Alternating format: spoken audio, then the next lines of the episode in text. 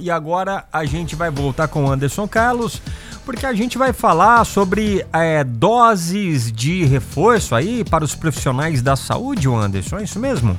Isso, Fabinho. A Secretaria de Saúde de Campinas anunciou nessa terça-feira que começa então hoje a vacinação com a dose adicional dos profissionais de saúde de Campinas que receberam a segunda dose da vacina há pelo menos seis meses.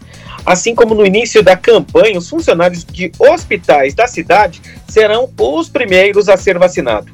Atualmente, podem tomar a chamada terceira dose da vacina idosos com mais de 60 anos e pessoas com alto grau de imunossupressão, né, com 18 anos ou mais, mediante o agendamento no site da prefeitura. Agora, os profissionais da saúde, no entanto, não vão precisar agendar, não, tá?